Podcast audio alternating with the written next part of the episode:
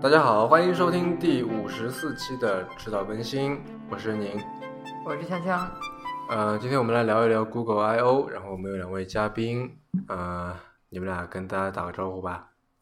啊、大家好，我是好奇心日报的记者崔启文。嗯，大家好，我是来自 GDG 上海的成员 Snow。Snow，你能不能介绍一下什么叫做 GDG？嗯，可以啊。这次为什么能够来参参加 I/O 大会呢？也是因为 GDG 内部的这样一个小的福利。啊、g d g 全称呢，Google Developer Groups 是由谷歌赞助，在全球各地各个城市的谷歌爱好者自发形成的爱好者社群。那么它会定期在国内的各个城市以及全球的各个城市举办和谷歌开源技术相关的活动，例如这次比较热门的 TensorFlow 的话题，或者是和 design 相关的 Material Design 等等，所有相关的类型的活动都会在各个城市举办。那么这个 GDG 的组织呢，每年会在 I/O 之前会在全球有一个全球峰会，在旧金山举行。呃，同样在之后的 Google I/O 的环节，GDG 的成员也会有一定数额的票。那么有了这些分配的票呢，每个城市的组织者可以来到现场参与 Google I/O 大会，这就是大概 GDG 的情况。所以 GDG 的参与者都是开发者嘛？呃，也不全是，比如以我为例吧，我以前是负责产品这一块的。那么除了开发者之外，还会有很多的设计师。那么总体来说，它叫谷歌开发者社群。那么开发者的群体肯定是占到了大多数，但同样也会有很多对谷歌开源技术感兴趣的人群加入到这个组织当中来。所以相对来说，参与者群体是非常多元化的。所以你今年是以这个上海 GDG 的这个身份来参加的，对吧？对，是的，没错。实际上，一五年的时候，我也参与到了 Google I/O 当中。当时我是以 GDG 苏州的组织者的身份来参与。后来我去了上海工作，所以这一次呢，我是以 GDG 上海的组织者身份参与到这次活动中来。一五年，呃，请问你也来过了是吧？对，一五年那时候这个大会还在旧金山的市区举行，就是呃 Moscone Center。然后，但一六年、一七年，就是今年，都是在 Google 的呃 Google 公司的总部，就 Mountain View 嗯旁边。然后那个那个叫做 Shoreline Amphitheater，就海岸线剧场。嗯呃，其实本来是一个看 concert 的地方，嗯，啊、最多可以容纳，我当时还查过两点二五万人。所以它是就是相当于是个足球场，然后它在中间那块露天的场地上面办这个活动是吧？也不算足球场，它是一个剧场嗯一个，室内的一个它是一个呃，它是一个露天的剧场，然后附近会有很多小的 session 组成分会场，所以是一个嗯整个很大的一个类似于公园的一个场地。然后这个公园里面最大的那一块区域就是露天剧场，也就作为这次 I/O 的 keynote 的场所进行发布。嗯呃，如果要描述起来的话，可能有点像一个一个剧院，有高低错落的，前排是高低错落的座位，后面呢是一块非常大的草坪，可以容纳很多的人。那么前面就像是一个呃剧院的场地一样，有很有 Google 自己搭的一个投影，有一个很大的圆形区域可以让观众就坐。嗯，然后其他的那个区域有点像 Google 主题公园吧，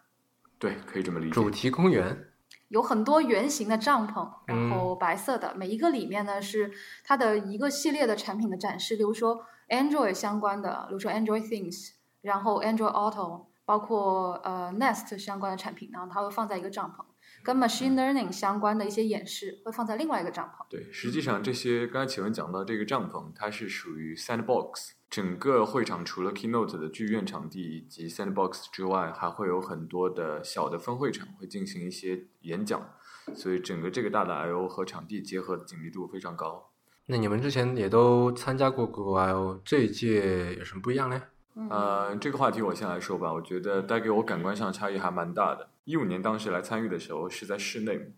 ，Google 当时在那个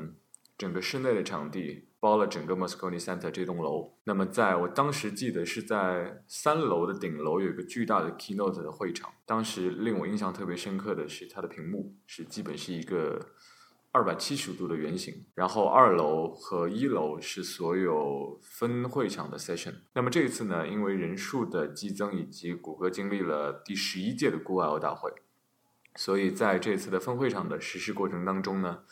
是一个户外的互动形式，即使是主会场 keynote 的剧院场所也是室外的。所以整个带给你的感觉有点像、一边出来玩儿一边参与科技大会，然后晚上会有一些 concert、一些 party，也是以室外的方式来进行。所以从室内到室外的转变，我觉得不仅仅是体现在服务流程上面的转变，同时是 Google I/O 大会影响力扩大的一个表现。这次据说容纳了七千多位参与者观众。那么多人，室外的互动性会比较好一些，我个人觉得，因为室外你有来回走动，然后你有室外进入室内，就是整个这个进入的体验过程会让你有一种更强的参与感。因为以往你在室内移动的时候，你从一个房间走到另外一个房间，你会觉得你还在会场里头。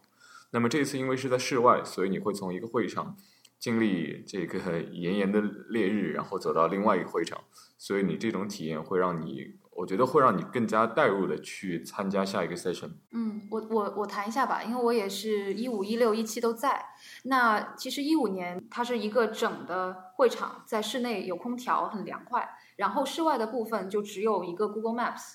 的车，然后你可以体验一下，然后玩那个比较像玩。然后晚上呢会有一个 concert，然后是完全户外的，Google 包了在 Moscone Center 旁边的一个公园。然后办了一个 open party，呃，一六年和一七年，其实我觉得区别没有那么大，就是从整个呃活动的组织的流程，然后包括像 keynotes 会场，还有分会场、主题公园的设置，其实没有区别那么大。我觉得可能样式上面有一些变化吧，但是整体感觉更像玩儿。然后今年有一个特别大的叫 community launch，就是如果你没啥事儿，你也不想听什么别的演讲。你就就是想认识一些开发者，你就会直接站在那个 launch，然后他每每个半小时有不同主题的 meet up。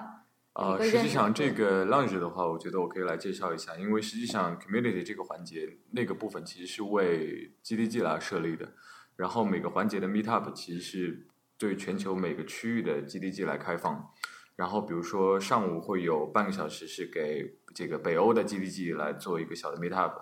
然后我记得中国 GDG 是在下午有一个简单的环节，会有所有的中国 GDG 的成员到这个区域来接受一些采访。所以今年这个区域我倒想到也是和之前给我来说一个巨大的突破点，因为 GDG 其实隶属的是属于。呃，当然它不属于 Google 的一个部分，但是它是由 Google Developer Relations 这个部门来管辖的。官方粉丝俱乐部这种感觉，对，可以的，可以怎么来理解？所以为什么今年会设置了这样一个特殊的场所，专门留给 Google Developers？我觉得也是谷歌在对于开发者关系这一块的重视和每一个年度的激增。每一年的这个 Google I/O，它会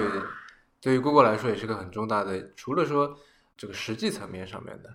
一个说我要发布新产品，然后我要类似好像弄一些什么，它不是有个叫什么一个 review 的这么一个环节，对吧？如果你是个开发者，你可以把你的产品，对对对，然后拿给他们去看，让他们去说啊，你这个哪里做的好，哪里做的不好，出现什么问题。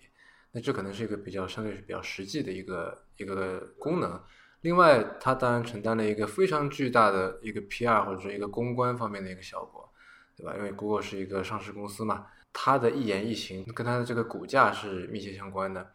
所以在这上面说什么、怎么说、谁来说，这都是很重要的。像去年不是提出了 AI First，像这种无论是从这个宣言，还是从这个我该怎么说，从 Vision 角度的这种提出，今年有吗？其实今年皮菜说的是，我们去年说了从 Mobile First 到 AI First，我们今年还会继续执行。嗯，然后他说他觉得人工智能应该用在。他们觉得重要的事情上，其实那个从战略角度上，跟去年其实是没什么变化。所以也有一些媒体他们在看完第一天 keynote 的时候，就会觉得，哎呀，今年有点 boring，或者说，哎，今年没什么新东西。不要说 Ben Thompson，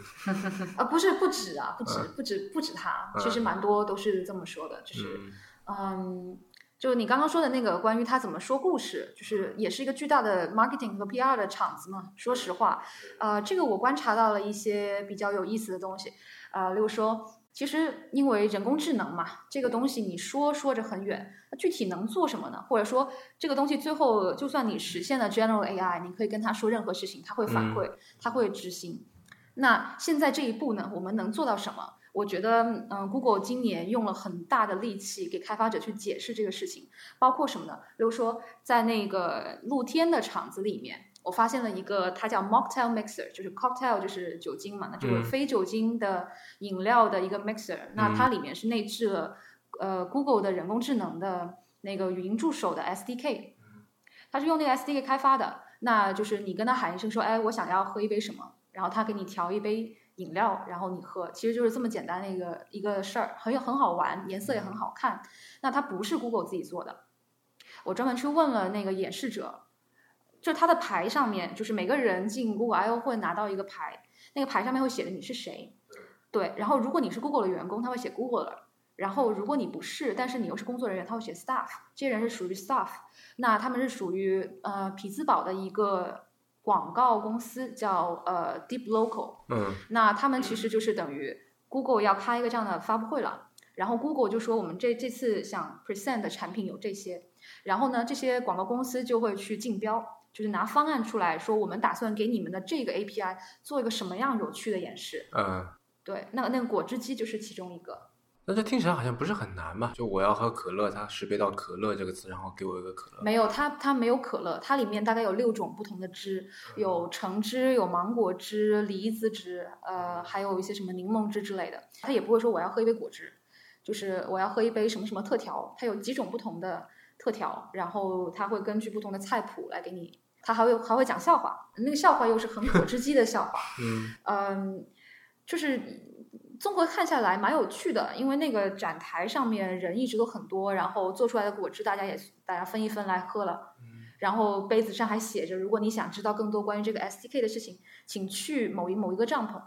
然后那个是 Google Assistant 的帐篷。是，但是嗯根据你的这个描述，我总觉得好像这不是一件很难做到的事情呀，就是因为对都都是预设的嘛。对，其实是的，就我们现在都是说这个。这个泛化的智能是要不它会做这个自然语言处理，对吧？嗯你说我想要一杯不那么酸的，然后跟什么什么比较像的一个一个东西，然后它给你做一个出来，我觉得这还蛮厉害的。但如果说它一共就是菜单上六种，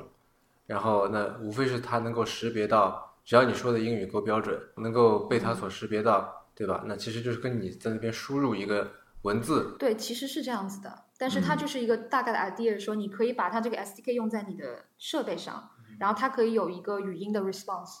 然后它可以执行某些功能，还可以跟你聊天，其实就是给开发者一个具象的印象，说我可以用这个东西来做点什么。嗯，对他们其嗯，实其实我我觉得。这个环节我是这么来理解的，因为站在一个做产品的人的角度，这个环节其实是有点娱乐性质在里面的。我觉得我可以举两个具体发生在 Keynote 和 Session 之中，Google 举了两个经典的案例。那么第一个案例呢，是关于在 Keynote 环节中，当时提到了 Google Assistant。实际上，这次的 Keynote Google Assistant 是一个占尽了风采的重重头戏。对，今年终于播出来了嘛？去年是放在那对个 Elo 里面的，所以，那么 AI First 是怎么来体现的？当时那个演讲人提到了这样一个案例，他希望他们的 Assistant 现在能够做到这样一个能力，比如说 Proactive Assistant，啊、也就意味着它能够提前告诉你的主人可能接下来发生的事情。他举了一个场景，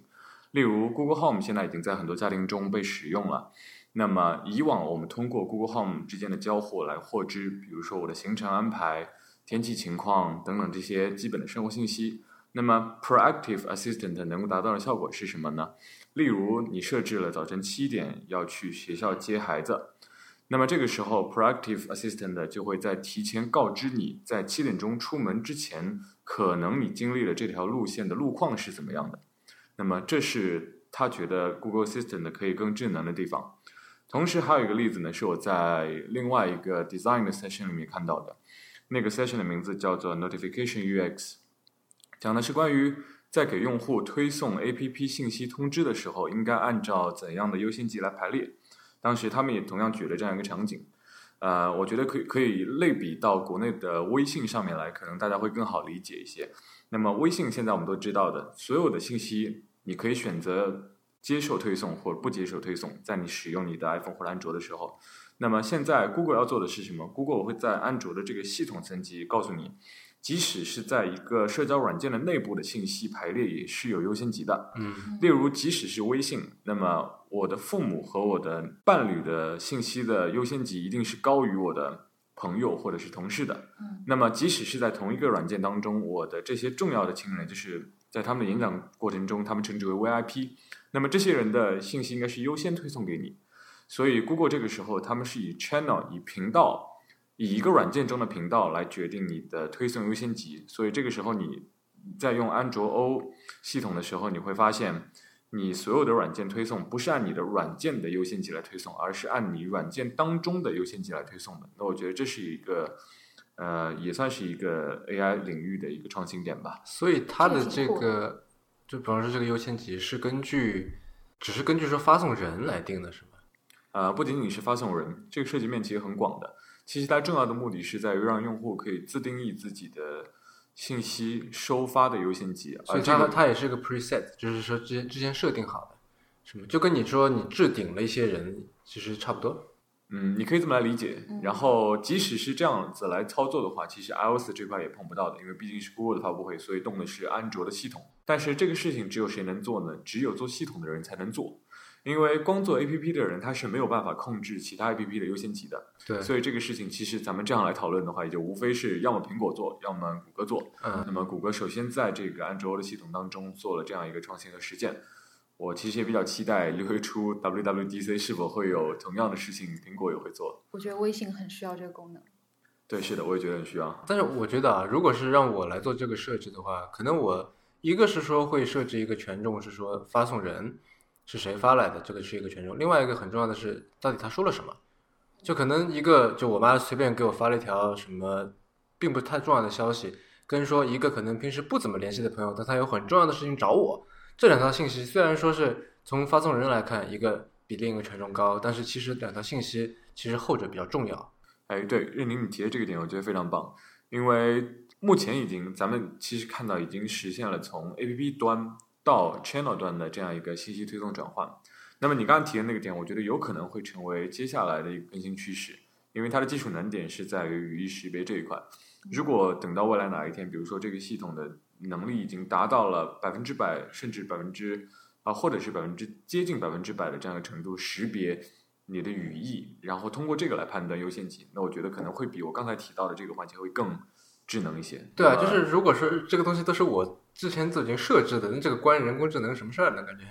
是吧？但是我这都已经设好了的，你就是如果有这个人来，消息你就给他放在最重要的位置。那这个有我说的，就跟你在微信里面置顶了几个联系人，放在就始终都是他在最前面，其实是一样的嘛，嗯对吧？嗯这其实没啥没啥智能的东西。嗯，确实是这样。呃，你这次呃，我记得你去参加了很多关于关于那个设计的 session，对，是的，design session 我基本都去走马观花的看了一遍。有什么觉得比较好玩的吗？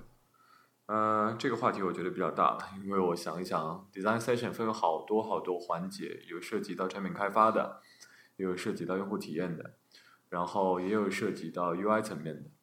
呃，不过说到此的话，我想到一个是关于这个推送命令层面的语言输入的，有一个 session 它是专门讲到了一个很细的点，就是当你呈现提示的时候，应该给用户呈现怎样的表达语言。当时 Google 也是举到了一个非常非常有意思的案例，类似于当你的密码账号输入错误，你在登录的时候，登录这个环节的时候，你的账号密码如果输错了，正常我们会给提示，比如说密码错误，请重输，或者是等等类似的这样提示语言。嗯那么，那么 Google 认为这样的提示语言其实是并不太符合用户的体验的。他们从的是一个人性化的角度来考虑。那么，如果让机器变得更加智能，或者是让机器变得更加贴合人性，那么应该是以对话的方式来呈现，比如类似于呃，您刚说的密码有误，或者是提示一些更加偏人性化的语言来和用户之间进行一个交互。举这个例子，其实是想说明。呃，Google 在 UX 这个层面，尤其是在用户体验的这个领域，是非常注重每一个细节的，注重到每一个呈现给用户的端口，不管是界面也好，语言也好，还是语音也好，都希望能够和用户之间产生一种人性化的沟通和交互，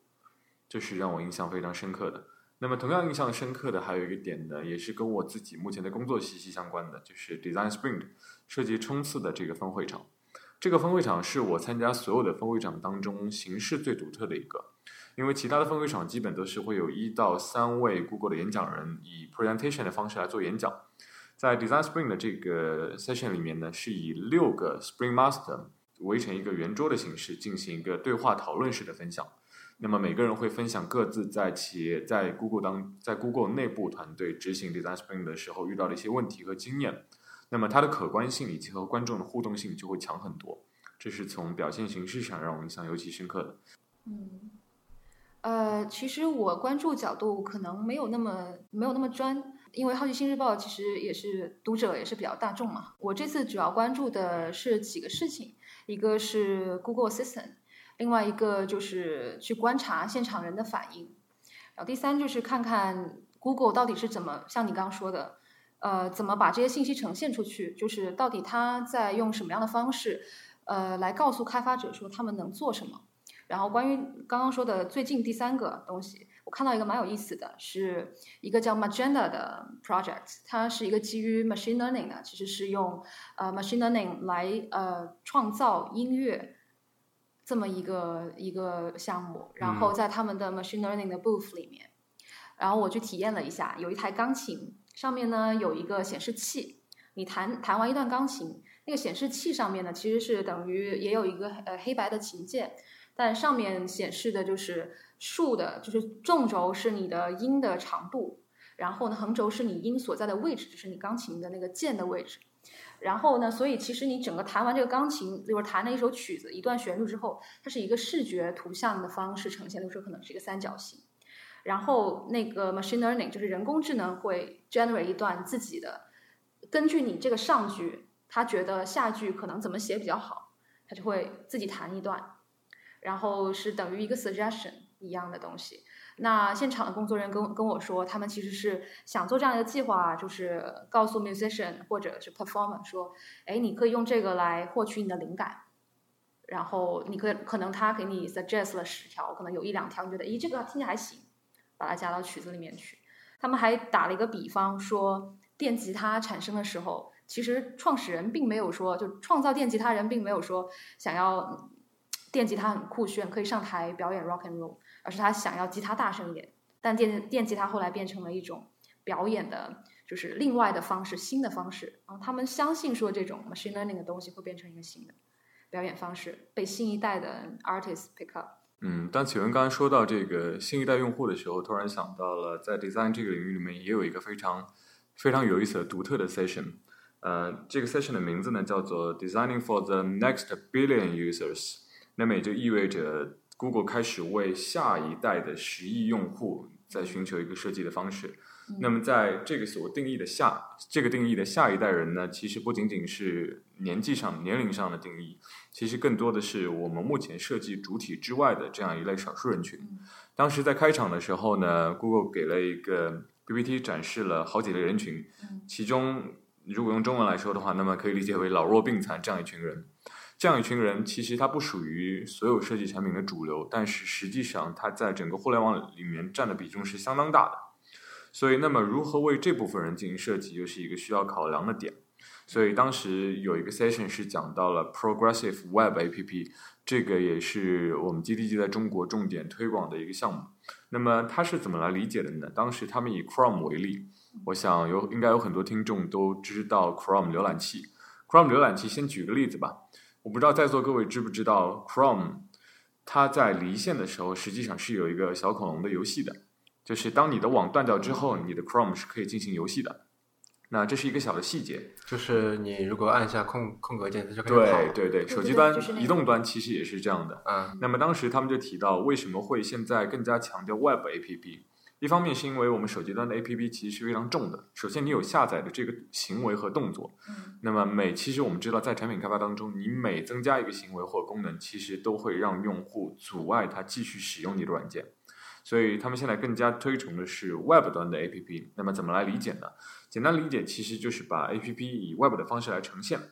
那么目前的 Web A P P 所面临的问题是，反应等待的时间是比较漫长的。也就意味着，在你信息加载的过程中，这个环节也是可以被设计的。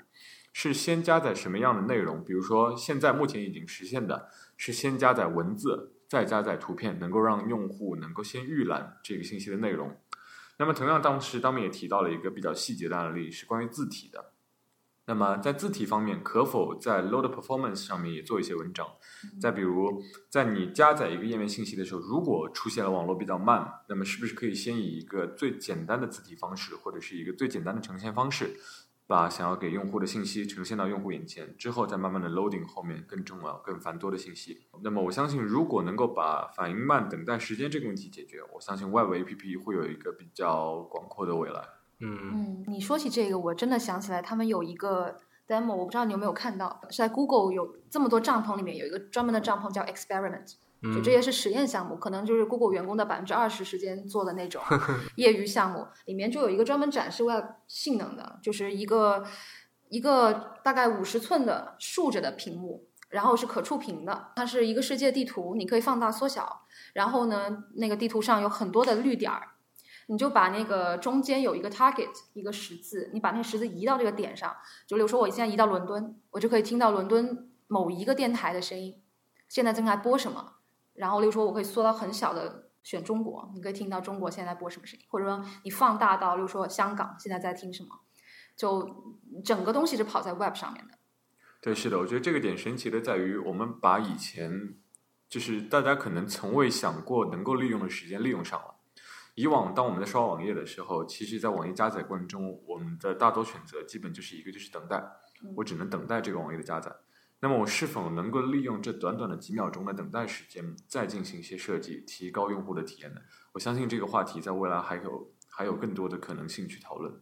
嗯，其实这个谷歌想做，就是想想把这个 Chrome 或者想把这个 Web 进一步推广，这事情已经做了很久了。是对吧？除了你刚才说的，就是在浏览器本身来做文章，还做个操作系统，对吧？Chrome OS，嗯不是还有那个 Chromebook 嘛？然后在最开始，我记得它刚推出的时候，大家比较担心的，除了说在网速慢的时候怎么办，还有说离线的时候，这个东西是不是没法用了？对吧？因为它所有东西都是基于都是在那个 Web 端的嘛。然后那因为我觉得 Google 它是有这样的基因的，它本身就是一个。Open Web 这个东西可以说是诞生以来是最大的一个受益者，我想不出另外一个公司比它受益更大了。然后关于你刚才说那个 experiment，我倒挺感兴趣的。这期节目的这个标题我把它取成叫做 Burning Chrome，然后它是 William Gibson 早期的一篇短篇小说。我们知道 William Gibson 比较喜欢创造新词嘛，比方说 cyberspace 就网络空间这个词，就是他在这个小说里面。就首先提出来的，然后他在这个小说里面还有另外一个一句话，我觉得呃很有意思，但这句话本身也很有名。他说：“The street finds its own useful things。”也就是说，你只要把东西发布出去，就是人们会以一种你想象不到的方式去用它的。发布的时候是想要是以某一个角度或者某一个功能去发布，但是很有可能他们在使用的过程当中，用户在使用的过程当中会为它发现新的功能。经常被用到的用到的一个例子就是 DJ 的那个打叫什么？打碟机，打碟机对，就是那个东西原来是作为一个播放设备用的，对，本来是作为一个输出设备用的，对吧？然后现在大家都把它当做一个输入设备来用，对，这是一个这其实是一个很好的例子，这让我想到了前两年停产的 Google Glass，在我相信就是很多听众应该并不陌生，Google Glass 在我记得是一二年还是一三年 I O 的时候，当时特别炫酷，开场的时候有直升机。把这个 Glass 拿下来，那么后来停产了，这也是一件比较令人沮丧的事情。但总体而言，我觉得这并不是对所有的用户和谷歌而言是一件很坏的事情。而在我后面的和很多用户的访谈过程中，我发现了 Google Glass 的两个特别神奇的使用场景。我有朋友是做考古的，在故宫博物院，他们当时就在 Google Glass，我就很神奇，这样一个科技类产品是怎么给一帮学历史考古的人给用的？他们当时有个场景是什么呢？是在于。这些修文物的、考古的人，他们需要双手戴手套去刷那些呃博物馆的那些藏品，或者是那些古迹。所以这个时候，他一边刷，同时还得记录每几分钟记录一下他刷的情况以及这个古迹恢复的状况。所以，Google Glass 就成了一个很好的解放双手，同时能够采取拍照的这样一个一个一个一个工具。嗯，但是这个场景确实我们之前从来没有想到，居然能够为这些。其实和互联网可能半点边都沾不到行业的人能够去用得上。另外，我还记得当时是参加一个工业四点零活动的时候，在很多工厂内部也有人会去用 Google Glass，因为当时工厂那种叉车需要人双手去开，同时他还要验货，所以这个时候同时是为了解放双手，他会用 Google Glass 进行扫描和验货，用双手去开叉车。那么这是一个 Google Glass 产品，我觉得可能应该是 Glass 的产品经理也应该没有想到的应用场景吧。嗯，关于这个我补充一下，就是这 Glass 项目其实它是只是消费者那一端停了，后来这个项目呢就归到 Nest 的部门底下了，然后主要的方向就是 To B 的。那除了开呃解放双手之外，其实他们还有一些，就是说工人呢，他需要即就是现在就能看到，比如说这个管我应该往哪里拧。那原来它是用一个纸质的说明书，对吧？那你现在有一个 glass，你就可以直接在这个管道，你扫描这管道，就你在管道上面放一些码，扫描这管道之后，就会在你 Google Glass 上投一个这个管道目前的状况，然后它会有一些动态的 instruction，然后说，哎，你这个往左拧，然后下一个步骤是怎样？就是其实是很实用的。然后包括我我去年来这儿的时候，除了去 ION 呢。呃，还去了一些展会，然后是 AR 相关、AR、VR 相关的。那里面其实大部分的 AR 的相关的产品都是工业级的 AR 眼镜，所以我觉得这个可能也不算是那个特别遗憾吧。我觉得算是先找到一个更实际的眼前的使用场景，然后再扩张。在你说的那个检查管线的这个使用场景，我会担心它的屏幕太小。嗯，所以其实也有不同的厂商做更大的。啊，对对对，是这种是。对，呃，我在它推出一年多的时候，我不知道为什么有一次，好像它突然心血来潮搞了一个类似那种限时发布，好像只有几个小时，它开放你购买，然后买了一个，拿回来了嘛，拿回来以后拿到国内用，就因为我没有翻墙路由器，所以我只能手机就是开热点给它。然后就因为那时候是夏天，你知道吗？就会导致说，第一，Google Google Glass 那时候电池发热很严重，然后手机开了热点以后，它 literally 会变得很热，然后我就是裤兜里面也很热，这个对耳朵上面也很热，然后又是夏天，候，前两年就有人提这个 Google Glass 是装逼神器，所以大家带着这个就会感觉很科技。我还专门为它去配了一个镜片，你知道吗？就是它、它有那个就是那种无镜片式的，嗯对吧？然后你也这不是我戴我戴本身戴眼镜，我不可能再去戴一个那个嘛，所以它有一个就是带镜框的，然后你可以去配有度数的镜片。嗯，我还特地去为它为它配了那个东西，后来也没有再用过。对，所以我其实觉得 Google Glass 其实还不算失败，它只是说，嗯，我觉得可能是大众消费者这个场景还没有找好，然后就是 AR 这个事情，嗯，哎，对你刚刚说那个 experiment 的那个嗯帐篷。呃，其实还有很多别的有意思的事情啊，除了刚刚那个 Web App 的那个听听电台的那个，嗯还有一个是 Google 前一阵子发布了一个 API 叫 Quick Draw，就是你你你手画一个猫在他们那个嗯浏览器里面，就是它会识别出这个是猫，你是不是想画猫？它给你很好啊啊对就是那个 API。然后现场呢，我看到了这个 API 发布之前，就是它最原原来的样子，就是它它设了三个展台，每个展台上面呢有一个平板，然后呃等于三个人同时去竞赛，说现在他出一个题。画猫，然后大家一起画猫，看 AI 什么时候能猜出来你画的是一个猫。啊，就等于给他 feed 的那个，就给他喂数据去了。然后这个是他们的最开始的一个原型，然后大概是去年十一月开始做的，然后做到现在，然后准确率非常的高。现在我我我当时在画，他说 trousers，我就画了一个像裤腿儿一样的，就画了一边裤腿儿，他就猜出来了这是 trousers，然后就下一题。我恭喜你成功为这个 Google 贡献了 贡献了很大的数据。我我在 Twitter 上看到有一个更神奇的是，有一个人画了一副黑框眼镜，然后就出来了一个青蛙。对，这个也是当时一个笑话，说这个、啊特别有意思。为什么啊棉花对是的眼镜会变成青蛙？呃，这个就不解释了吧，嗯大家自己搜索吧。嗯，对啊，就是我觉得 Google 是一件，就是是一家很喜欢做，就是先先把东西扔出来，对吧？他可能自己也没有想得太明白，那时候他先放出来，哎，你看看大家的想法。比方说，而且就是如果说大家觉得不好，反应不好，他会很快就把它砍掉。，对，是的，这一点其实我觉得从 Google 整个发展历史而言，有很多这样类似的产品。嗯 Google 现在的话有一个部门叫做 Google X，是用专门用来研发各类神奇的产品的。前两年我记得有好几类让我印象特别深刻的产品，比如说 Project Loon，这是一个 WiFi 气球项目，嗯它是所设想的场景是在广阔的非洲大地，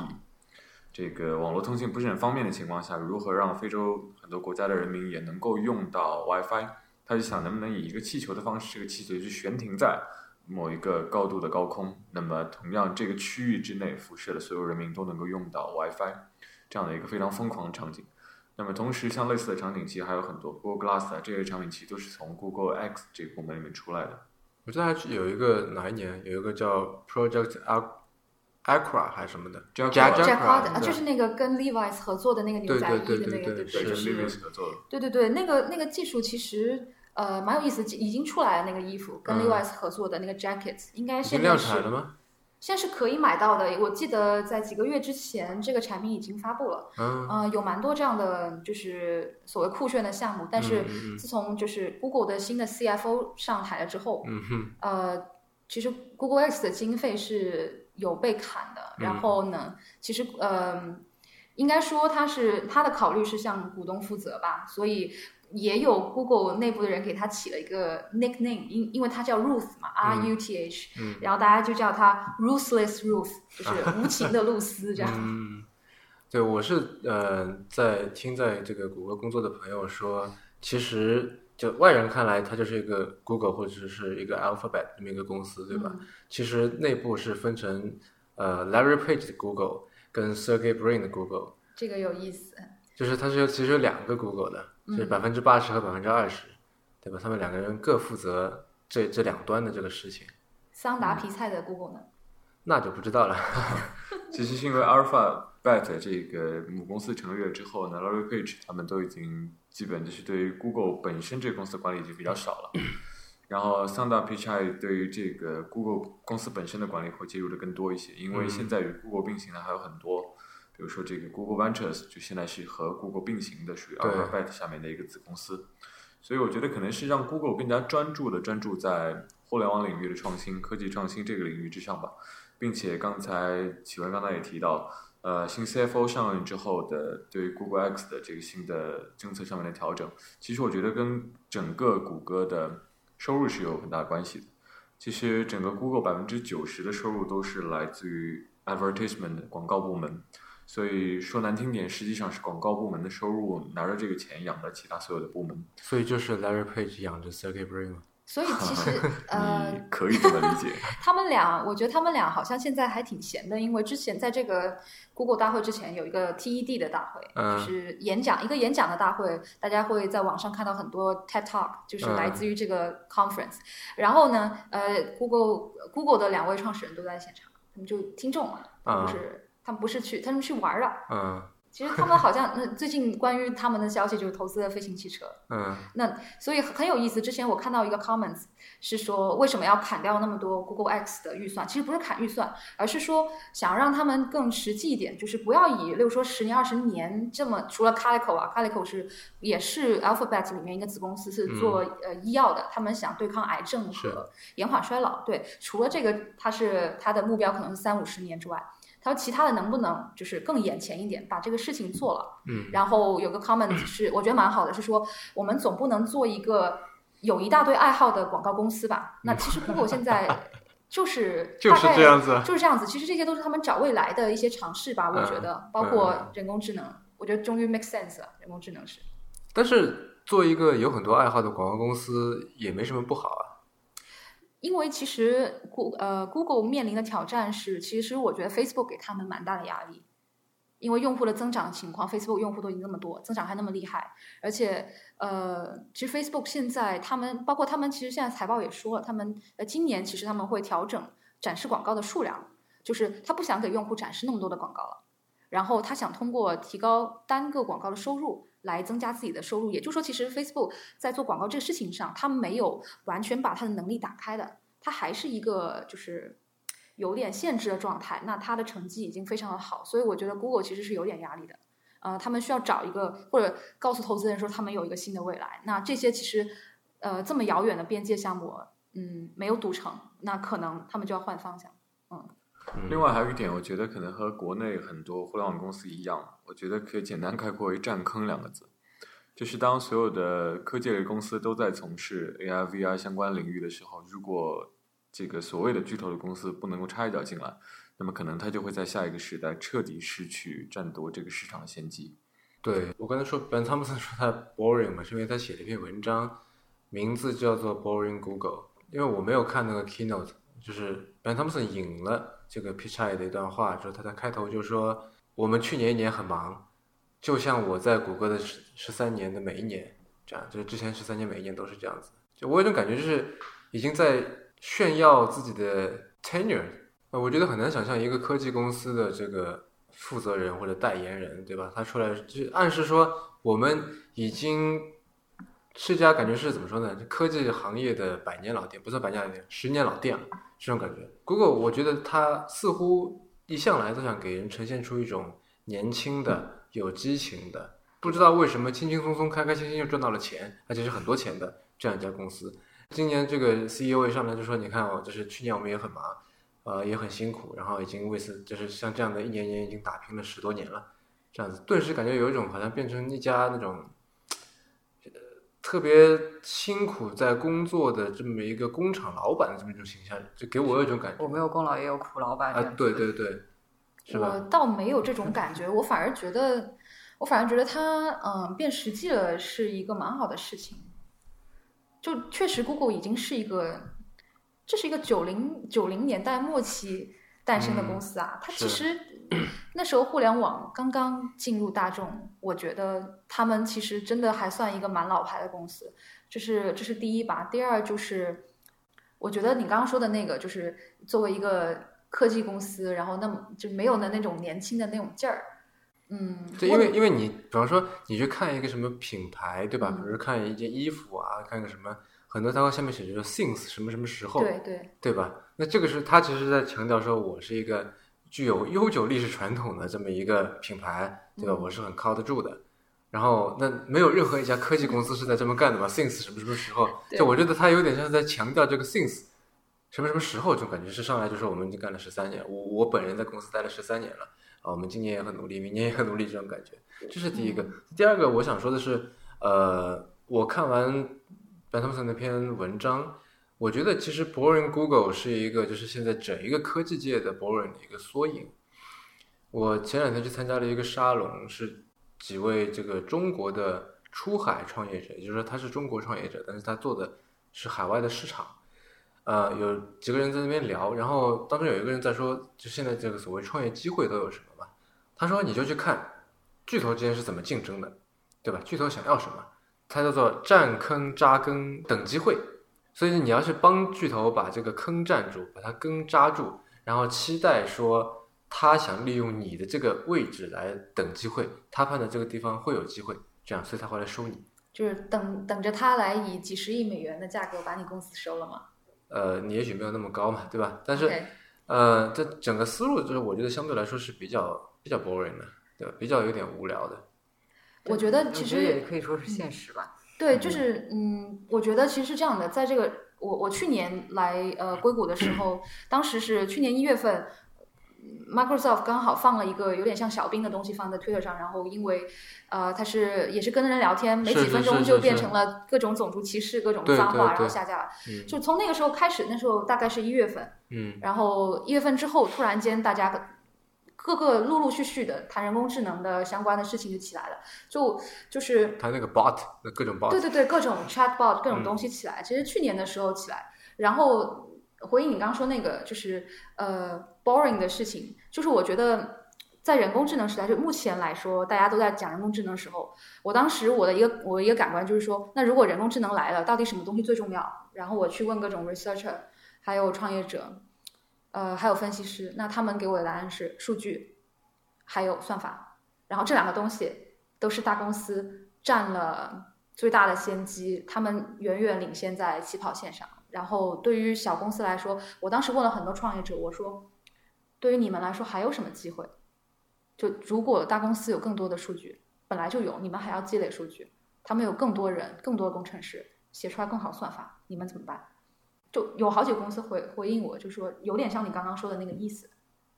也就是说我们是先打一个差异化，先打他们先打不到的地方，等他们觉得这个是一个机会了，那我们可能我们就是会更有机会。就是在这个如果这一波浪潮真的确定是人工智能的话，我觉得大公司可能会继续赢得这一仗，就是这个不平等的事情可能会继续加剧。嗯，这个点我比较同意启文的观点的，因为刚才我想表达的其实也是，嗯、我举个例子啊，比如说国内科大讯飞的输入法为什么能做那么好？其实跟前几年他们自己在数据领域、语音输入这个领域积累的数据有关。呃，突然想到了前两年特别火的一个事情，阿尔法 Go 的这个事情。当然，这两年依旧继续在火了。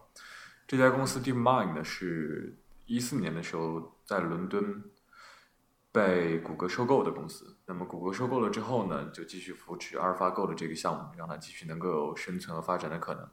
可是，我们试想一下，回到二零一四年之前，阿尔法狗这家公司自己是如何赢得市场竞争的？其实依靠的不是它的数据量，而是它的算法能力。所以，启文刚才提到两个东西，一个是数据，一个是算法。那么这两个点的确，我觉得现在是掌握在很少数的巨头公司手里面的。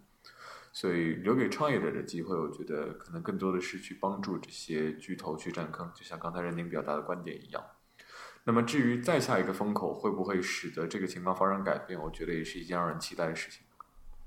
嗯，其实我倒我是这么认为的。Google 今年有一个大趋势，我是觉得挺喜欢的，或者我觉得挺对的，就是它把 Google Assistant 从 Allo 里面剥离出来了，对吧？然后把它作为一个 SDK 开放给所有人。呃，请问你刚才说的研发人工智能的技术，我觉得是巨头的游戏，我觉得这肯定没有错。但是使用人工智能在应用层级上面去用它，怎么样用好这个 SDK，怎么样去为它找到合适的这个 use case，我觉得这个是可以，里面有很多文章可以做，而且是小公司可以去做的，因为有实在太多的各种 niche 的一些用处是大公司想不到，或者想到了也无暇去顾及的。对，其实很多初创公司现在在想的就是这个，但是挺有意思的，因为我去年这个时候来湾区的时候。我当时就想，既然大家都谈人工智能，我就去踩一波人工智能公司。当时我踩了一些公司，他们是做医学影像的，也就是说，早期你的那个帮你判断乳腺癌，就是把你的这个 X 光片之类的东西，然后里面去查找，用图像用图像啊 recognition，然后找出来说这可能是 tumor，然后把它给医师，然后医师再判断，用自己的经验再判断这个是不是。然后其实他不是想 replace。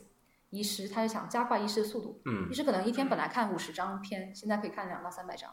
那这个是本来是一个初创公司做的，今年在在 Google 的那个 Keynote 里面，就是皮菜一头一尾的发言里面都有提到这个事情，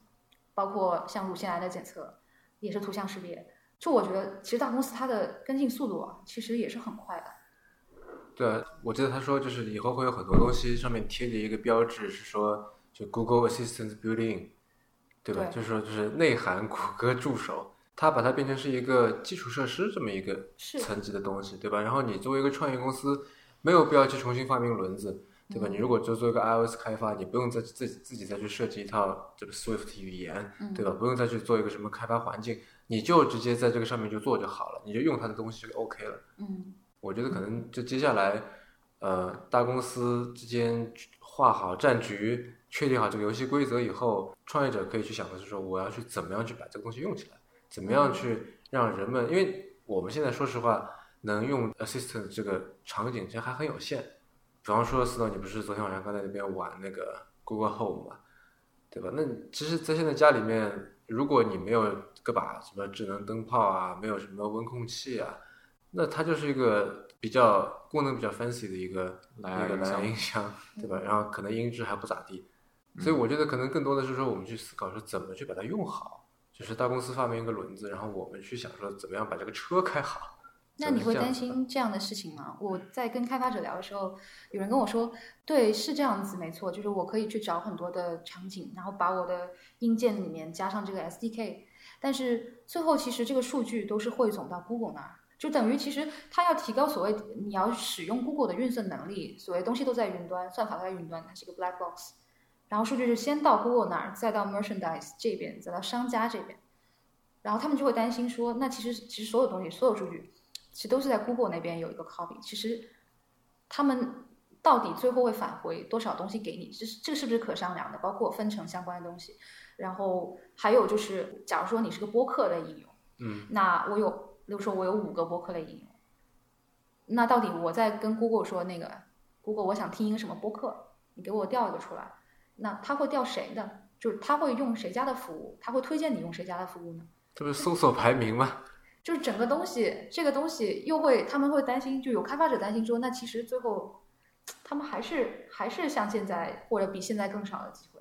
就是因为最后话语权可能还是在 Google 手上。嗯，所以我觉得未来可能会有一个人工智能版的 Open Web，对吧？Open AI，哎，这个这公司已经存在了。对，确实很有很有可能。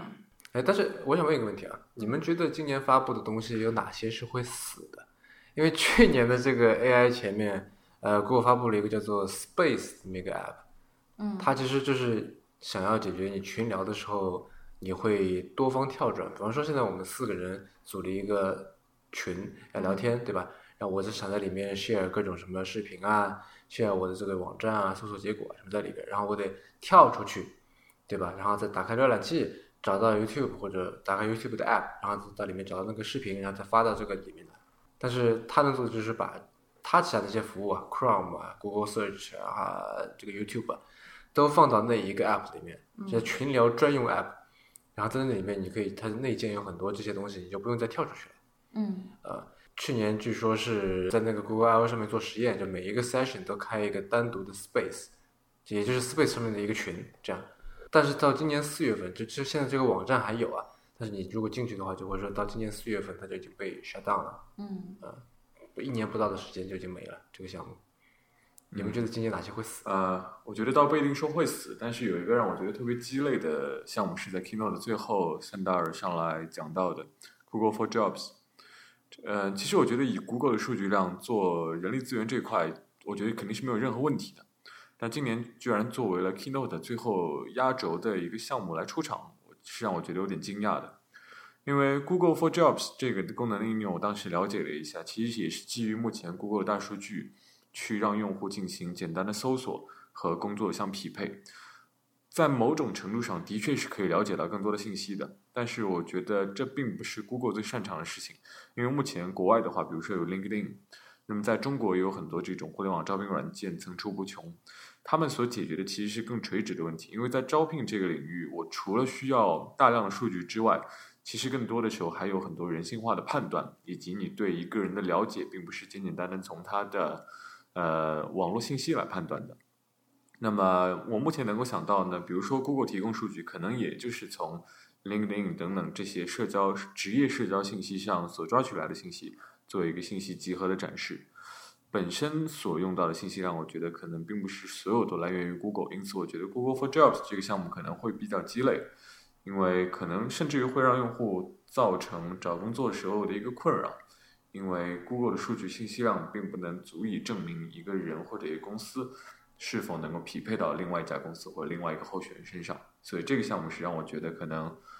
如果一定要说会死的话，是让我觉得这个项目可能会死的一个项目吧。我补充一下关于这个项目的事情，然后我们再谈会死的那个事儿。嗯，这个 Google for Jobs 这个事情给我给我的直观感觉，这是一个非常 PR 和非常政治正确的一个产品，它并非是一个真正大家好，我们要全力投入关于招聘的业务，所以我们发布了 Google for Jobs。我觉得不是这样的。第一个是因为响应川普的号召，就是。呃，他们需要更多的工人，比如说 Make America Great Again。所以你你会看到那个现场展示 keynotes 里面那些 jobs，就不是说啊工程师的 jobs 呢，是零售、construction，呃建筑相关的教师，就是一些大众他们会去做的。或者说会想去找的这么一些工作，就是门槛稍微更低一点的。其实跟 Google 整一个，其实整个厂啊，都都很强调说，我们要用 AI 解决这个不平等的问题。因为现在因为科技的发展导致了不平等的问题，所以硅谷被所有全美国人民都在，就是应该说，可能某一部分的美国人民在痛恨他们，觉得他们不是美国。呃，所以他们其实想解决，或者说至少表达一个姿态，说我们想解决这个问题。所以这个，我觉得那个 jobs 的那个东西其实是用来有点像公关的用途。呃，而且它其实它数据是跟 LinkedIn 和 Dice 合作的，Monster 就是嗯那些 Dice 和 Monster 你可以理解为美国的呃智联招聘，嗯啊那那些网站来来合作，其实其实也是那些网站的数据，他们只是作为更好的信息的筛选。对，听上去就是一个集合搜索这样的感觉。对，其实就是一个搜索结果的优化。我觉得嗯其实没有那么用力，他只是想表达一种态度。大家好，我们想要解决 AI 的民主化，我们想优化我们的技术，让更多呃不同层次的、不同地区的人能够能够获得利益啊、至少摆出这样的姿态，无论最终这个事儿能不能成。所以整体给我的感觉就是在整个场子的最后进行了这样一个发布，还是让我觉得和整个调性不符的。整场都在谈这个人工智能，然后谈 Google System 的如何，最后突然发布了一个 Google for Jobs。但你你看到他那个开头，就是皮菜开头讲的那个 keynotes，就是一点点大概几分钟的事情。那他讲的其实是说，他他当时讲的是什么？AI 能够帮我们做什么？AI 能够帮我们解决很多的事情，比如说 DNA 的 sequencing，我们是不是可以重新做？我们有更加海量的数据，我们怎么让这个世界变得更好一点？就是 怎么解决 AI 民主化的问题？包括这后面的几场，今天有一场 section 叫做 Pushing the Boundaries of Machine Learning，其中里面李飞飞专门请李飞飞去了一个 round table。那李飞飞就李飞飞就是 Google 从斯坦福挖过来的一个人工智能专家了。那他说的就是，他们觉得说，哎，他们 Google 站在一个更好的位置上，可以去用技术解决不平等的问题和民主化的问题，嗯，有点公关的意味吧。我觉得其实他们这个，包括你你听到很多那个，包括那呃找下一个 billion 的 user，这个其实也是，我觉得也是类似。对，不过说到这个，我倒想到一个可能让很多中国的听众会觉得很有意思的事情，就是 YouTube 开始支持打赏了。在 Keynote 在 Keynote 的现场，当时还有一个很搞笑的桥段，就是有两个应该是两个志愿者吧，身穿彩色的衣服站在了整个草坪上。当时就提到，如果这个演讲人打赏打赏到了多少额度，那么会有很多的呃，这个怎么描述啊？那个那个东西砸到灌了他们身上，灌了水的灌了气球水的气球会砸到这两个志愿者身上。所以当时发布了这样一个那个好像不是不是志愿者，你说的那个应该是两个那种就是播客主，对，这这两个人是嗯 YouTube 网红，对对对，叫哦 The Slow 是 Mo Guys。啊，对，然后这个就是一个，我们当时看了，我们说啊，我的天呐，那个中国的直播这居然也被 Google 给抄了，而且就大家突然间有一种这样的感受。那其实我觉得那个设计还是很不一样的。然后而且想我想问他会他也会有飞机、游艇什么之类的没有没有，他完全没有 特别直接、特别美国，爱我就给我打钱，啊现场一下就打了五百块，然后朝那个两位主播扔了五十个水球，嗯，啊，五百个还是应该五百个水球，对不对？五百个，应该是五百个。五百个，对对 对，我还有我还有一个朋友参与了这个水球的扔砸的过程。我们前一阵子做了一个稿子，关于直播很有意思，是一些中国的应用，他们直播然后出海做直播出海，啊，然后把中我们之前还做过一期节目讲直播出海的，对他们嗯。这其实把中国这种打赏那个博主的模式带到美国去，但很有意思，就是美国原来二一五年当时那个我记得西南偏南大会，就是每年三月份的德州会举行的一个有趣的那种有科技有音乐各种大会里面，当时二零一五年最火的呃叫 Meerkat，哎你大家来随便播一下，嗯，然后好了就死了。但是那些像中国，你说秀场模式，你你觉得可能嗯就都是美女啊什么的，就是就没有那么多样化的内容，但是他活下来了。然后现在好了，西方的公司看到了，那 我也不知道是不是嗯，严格说来，中国的那个直播不叫打赏，叫送礼物。嗯对对对，比较符合咱们中国的文化。你说直接给人两百块钱，这个嗯，对吧？那我送你一束花儿，对吧？这个意你。可以理解为赞助。对 Patron 模式是吧？对，哎，YouTube 上的博主一般都用 Patreon。其实呢，今年没有那么多的新东西。我我说一下我们去年做过的事情，就是去年我们统计了一下，Google 都弄死了多少东西，可能一年期的就死了。包括一五年的时候，我记得我去，啊，你记得吗？就是有一个叫 Brillo 的互联物联网平台，等于给 IoT 设备做了一个联网的系统，一个平台，有点像啊 Android 一样。好，当时很声势很浩大，好，然后一六年压根儿没说，然后在一六年 IoT 的 section 我当时还去看了，就只有个非常 tiny 的展台，很小，然后大概就两个人站在那儿，然后因为去年很大的事儿发发布了 Google Home，嗯，然后我就想，哎，我要去了解多一点关于 Google Home 的事情，然后我就咚咚咚咚跑了一圈，哎，没有 Google Home 的展台呀，然后我看到 Nest 和 IoT。然后我说，哎，你们是刚想问说，哎，你们是 Google Home 的团队吗？我可以跟你们聊聊吗？然后旁边有一个女孩子比我更早问了说，哎，你们是 Google Home 的吗？我们可以看看 Google Home 吗？然后那个人说，不好意思，我们是 Nest，就是就是特别沮丧的，不好意思，我们是 Nest。然后我就止住了脚步，然后我一看全是 Nest 的东西，然后后来我一问 Google 的 PR 说，哦，不好意思，我们今年还没有 Home 的相关的 section，然后今年你看又不一样了，然后我今年 Google Home 是要到那一年的秋天才发吗？对对对，是。然后我今我我我我今天又去了 Android 的 booth，里面有 Android Things。然后我说，你 Android Things，你给我解释一下怎么回事儿？他说，就像你呃那个建做呃 Android apps 一样，那么简单，你就可以控制你的硬件设备。然后我说，这跟你们原来一五年那个 Brillo 有什么不一样？他说，嗯。其实就是那个的一个新版，然后我说哦，但是不是你们团队做的，对不对？他说嗯，不是。就是，所以当时 Google Home 也不是 Nest 团队做的，是嗯 Google Cast 团队做的硬件，所以他们其实这个内部就是，我觉得还是有一点有意思，就是为什么你说这个呃，可能过了一年，然后很多事儿也不做了，然后你刚才说 Google Cast，你说是 Chromecast 吗？对 Chromecast 哦、啊 s o r r y 那个电视棒是吧？对，是电视棒团队做的、嗯嗯转去了，现在现在整个都变成了 对 Google Home 团队的。嗯，不，我突然就觉得说，Google 可能是在这个产品命名上面还算是比较有想象力的一家公司，比起苹果，比方说，对吧？我以为你想说那个 Elon Musk。啊，你说那个 Big Big Fucking Rocket 那个吗？对啊，还有其他的一些还有。The Boring Elon Musk 那个 The Boring Company，啊，对。话说你们知道为什么那个浏览器叫做 Chrome 吗？为为啥？我看到过一个故事啊，说当初是想了很久，然后 Chrome 这个名字呢，就是他们会说，先是自己内部有个项目，他会给它取一个名字，对吧？项目名称，然后这个项目名称不一定是最后上市的这个商产品名称。嗯取项目名称的时候，想来想去定不下来，那时候索性哎，那就叫 Chrome 吧。然后为什么叫 Chrome 呢？因为它是个浏览器，对吧？然后 Chrome 是就是个嘛，汽车上面的一个镀铬件，让人联想到快，让人联想到迅速，让人联想到这种科技力量，对吧？还有一点呢，就是在做这个 UI 设计的时候啊，这个浏览器页面之外的那些东西，标签栏、地址栏什么，这种东西被叫做 Chrome。这个整个 Chrome 浏览器的这个一个大致的思路是说，哎，尽量减少这些东西，尽量让让这个页面占据全屏，所以它是一个很少 Chrome 的一个浏览器，然后它就是那种所以就管自己叫 Chrome，这样有点有点矛盾的这样的感觉会比较酷。等到正式发布的时候，他们在想说，那我们到底应该叫什么？想来想去，好像也没有比 Chrome 更好的名字，后来就直接叫 Chrome 了。所以现在就是你看 Chrome OS、Chrome Cast、Chrome 这个 Chrome 那个好多好多，嗯，对吧？那就是这个我觉得挺有意思的，就它的命名比苹果永远都是什么 i 啥啥啥，对吧？或者甚至 Apple 啥啥啥要好得多。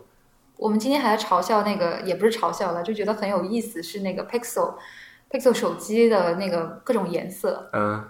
叫有个银色叫 Very Civil，非常银，然后那个那个黑色叫 Quite Black，有点黑，然后那个还有一个蓝色，就是叫什么来着？我已经忘了。啊，是 Quite Blue 和哦，Quite 不是 Quite Black，蓝色我忘了，反正就是 真蓝啊，就 有点黑，呃，对对，好银啊，就是 这个，就是我觉得有点讽刺那个苹果那个说深坑深空灰，sorry，经常嗯说漏嘴了，我一直觉得它是深坑灰。对，包括这个安卓系列的整个以水果的命名也是蛮有意思的，什么 Lollipop 之类的你说糖果？糖甜的甜食，甜食来命名。哎，Android 的这的名字出来了吗？不是说是奥利奥吗？奥利奥吗？我猜不是不是我猜，我看人家这个文章里说是吧？今年我看到现场有好多奥利奥吃，是吗？对，那我估计就这个跑不了了，估计这次是奥利奥赞助的，上次是雀巢赞助了嘛，对啊，KitKat，奥利奥我记得是纳贝斯克的，好像嗯，啊，可能这回挺有意思嗯。还有什么命名是比较有意思的？Google 就我觉得之前那个呃，像 Elo 啊，我觉得这些都还是都挺有意思的。嗯。哦，对，说起这个，刚刚说死的，我们其实去年我们在看 Keynote 直播的时候，我们就说，谁还要多来一个这种社交的应用？谁还要多来一个？他发布了一个视频直播的应用，叫 Duo D U O。啊，对对对对，我们当时跟那个 Elo 一起发布的嘛。对对，我们当时说为什么我还要用这个？就是就是我我所有的应用都可以干这个事儿，这是一个 feature 啊，为什么还要用？然后我们后来就查了一下，它排名在 Google Play 上也排一百多。那你说在 L 啊那些，就是呃，我觉得可能是 Google 它知道自己就是他妈做不好社交了，对吧？这个从 Hangouts 到什么 Google Plus，什么这嗯做了太多努力。然后我是觉得哈，为什么去年只有 L 有 Google Assistant，是因为他们说反正就像是一个 sandbox，对吧？反正我们出的社交产品估计是不太会有人用的，但是也不至于说完全没有人用，对吧？所以我们就用相当于说让这批用户来做一个小规模的实验，让他们来用 Google Assistant，让他们，当然是我非常这个胡乱的猜测了，就是如果它是一个会非常非常 significant 的一个事情，我觉得他可能未必说我会怎么说这么冒进的去做这个事，就是把这个 Google Assistant 就知道说它以后就是 AI first 了嘛，对吧？那肯定要尝试我把它融入到我的主线产品里面去，但是它并没有，它开发了一个小支线，而且是一个，也许他自己知道肯定做不大的一个小支线，也许过几年就砍掉的小支线，但是它是跟社交有关的，因为人们在社交当中用的就交流是最多的嘛，对吧？你如果要做 machine learning，你要做什么自然语自然自然语言识别，肯定是要在社交场景里面，就是信息量是最大的，对吧？然后他就把那个 assistant 放在那里面，收集完一定的信息，然后就把那个 assistant 就先是剥离出来，单独做了一个 app。嗯，我对这个猜测的想法是，可能是 yes and no，就是因为我我觉得它去年其实除了 L 之外，其实 Google Home 上面很明显，因为当时那个 Google Home 的演示视频其实就是 Google Assistant 在里面去发挥作用，然后皮萨当时上台的时候也在说 AI first，然后他们要第一个发布产品就是 The Google Assistant，而不是和 L 还是在往后面发发出来。就我知道，但是会买 Google Home 这个设备的人，毕竟还是少数嘛，嗯。对吧？就会买这种智能家居设备的人嗯就就少，然后就买这些东西的人里面，会买 Google Home 的人又是很少的，嗯相对来说，我觉得其实 Google Assistant 其实是 Google Now 的一个演化的版本。没错啊，没错啊。对，所以其实嗯，后来你看它九月它发手机，十月不好意思，十月发手机的时候，Pixel 的时候，那这个当时 Google Assistant 也在里面，所以我觉得其实这个东西对于他们来说，我觉得至少方向是确定的，就是嗯嗯嗯，对。我但反正我我的一个猜测是说，他们是拿这个一个很小的一个范围来做一个实验吧。可能是在找使用场景吧。就是我觉得今年其实他们把这个找使用场景的这个事儿铺到了他们各个产品线，就人工智能给人工智能找场景这个事儿。对啊，就是这个 The street find its own use for things 嘛，对，对吧？差不多是这样。啊，呃，我们还有一个最后最后有一个环节，就是你可以向听众推荐一样东西，叫做 One More Thing。呃，可以是一本书、一个 App，或者是一个人、一件事、一个地方，任何东西。好，那这个环节我先来吧。嗯，我要推荐的其实是一个一个类型的活动，呃，当然这个活动跟我自己的工作有关了，但并不是因为我自己做这个事情来做这样的推荐。推荐这个东西呢，叫做 Design Sprint 设计冲刺，呃，是来源于 Google Ventures 在整个产品开发流程中的一套设计方法论。那么，在今年的 Google I/O 大会中，也有一个 Design Sprint 专场，由来自 Google 的六位 Spring Master 进行了分享讨论。在整个设计冲刺 Design Sprint 的过程中，其实是一个非常注重用户体验和快速迭代的流程。它分为这样五个部分，会有理解，会有发散，有决定，有原型，有验证，这样五个步骤，一共五天的时间去解决一个一个迭代的问题，或者是一个从零到有的新问题。整体的这种模式其实是非常适合一些小的创业型公司团队，或者是大公司里面的内部团队想要快速迭代的时候去使用的。那为什么会推荐这样一种工作坊形式呢？也是因为我们自己在中国目前在做 Design Sprint 的相关的传播，也会在各个城市举办这种类型的活动。当然，因为今天时间比较短，就做一个简单的介绍和推荐。希望 Design Sprint 的这个方法论可以在大家的生活中有更多的发挥更多的作用，也希望大家能够参与到 Design Sprint 的工作坊中来。那这是我想推荐的内容。我推荐一个跟今天主题完全没有关系的东西吧。呃，我推荐的东西叫 Beyond Meat。那它是一个用大豆蛋白合成的素鸡肉条啊、这是一个 L A 的公司做的产品。呃，为什么推荐这个东西呢？是因为其实我最近一年都在想这个事情，是因为其实畜牧业对环境的影响还是蛮大的。嗯，你吃的牛肉，那你要养一个牛，所以你要有一个土地资源，还有要给它喝水，有净水资源。还有你要喂它粮食、庄稼。那而且其实牛还会放屁。对，而且牛还会放屁，它们放的屁占了温室气体甲烷里面就全球的百分之五十一的甲烷，所以我觉得这个是一个比较大的事情。然后，嗯，我觉得一直这样吃肉，就是大家像现在这样大口吃肉的时光，可能不是那么多，因为随着人口的增长，啊、可能五十年或者以后，我们可能会有九十亿人口。那这个肉又需要很多的资源，地球的资源去生产。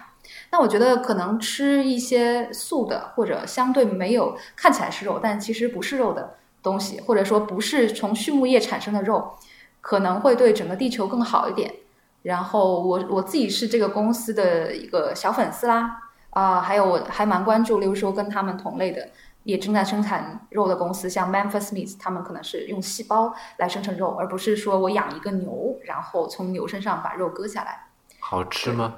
呃，我去年买了一整袋，其实在，如果你在美国的话，在 Whole Foods 里面随便都能找到，然后价格也不太贵，跟一般的鸡肉差不多，吃起来有一点点硬。我当时是用水煮和煎的就的方式都试了一下，嗯，有一点硬，然后你细嚼的话能嚼出来一点香菇味儿，然后但是营养成分和鸡肉是接近的。如果你没有那么介意有点硬的鸡肉的话，我觉得是可以尝试的。放在一个 dish 里面，你分不出来那个是一个素的鸡肉条，是吗？哇，这你可以试一试。太神奇的推荐了。surprise 吗？嗯 您刚刚收听的是迟早更新的第五十五期，这是一档以科技创新、生活方式和未来商业为主要话题的播客节目，也是风险基金 Once Ventures 关于热情、趣味和好奇心的音频记录。我们鼓励您给我们任何意见、问题或者反馈。我们的新浪微博 ID 是迟早更新，电子邮箱是 embrace at weareones.com。然后这一期我们有一点小礼物可以送给这个写来反馈的听众啊，要感谢 Snow 给我们提供了一些 Google I/O 的周边。那么如果你想要这些这个神秘小周边的话，欢迎写邮件来给我们反馈，我们会从里面挑出三位啊，各送一样小周边。那么，知道更新网站的网址就是邮箱的后缀，您可以在页面右上角找到页面链接。我们为每一期节目都准备了延伸阅读，欢迎您善加利用。您可以在 iOS 内建的播客 App，呃，现在已经改名叫做 Apple Podcast，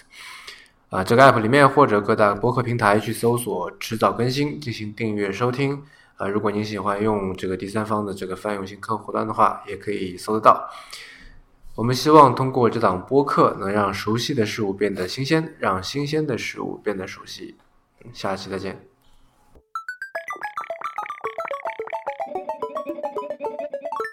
芊芊，为什么今天你都不说话？因为我非常的困。其实我觉得我中间好像其实大家应该都很困了吧？我觉得。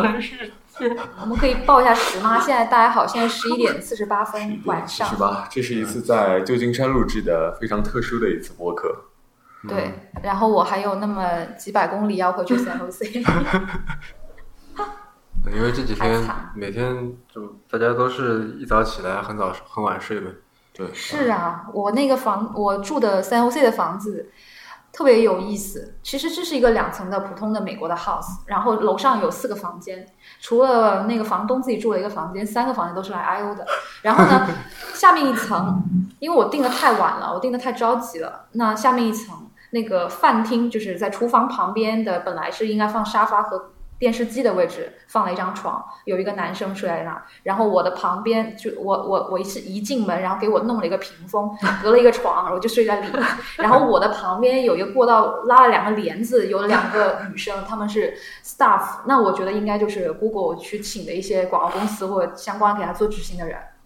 然后只是两个女孩子睡在那边，每天早上我一我第一天 Google 开始 iO 开始第一天，我定了四点半的闹钟，结果那两个女孩比我起的还早，然后六点钟我们就一起拼一个车就出发了去那个 iO 现场，因为担心要排队进去啊什么。第二天六点钟俩人就出发了，我七点钟出发，今天也是六点钟俩人就出发了，然后晚上还特别晚的回来，昨天晚上，嗯，所以大家都还挺累，但是能看得出来大家还挺激动的，嗯。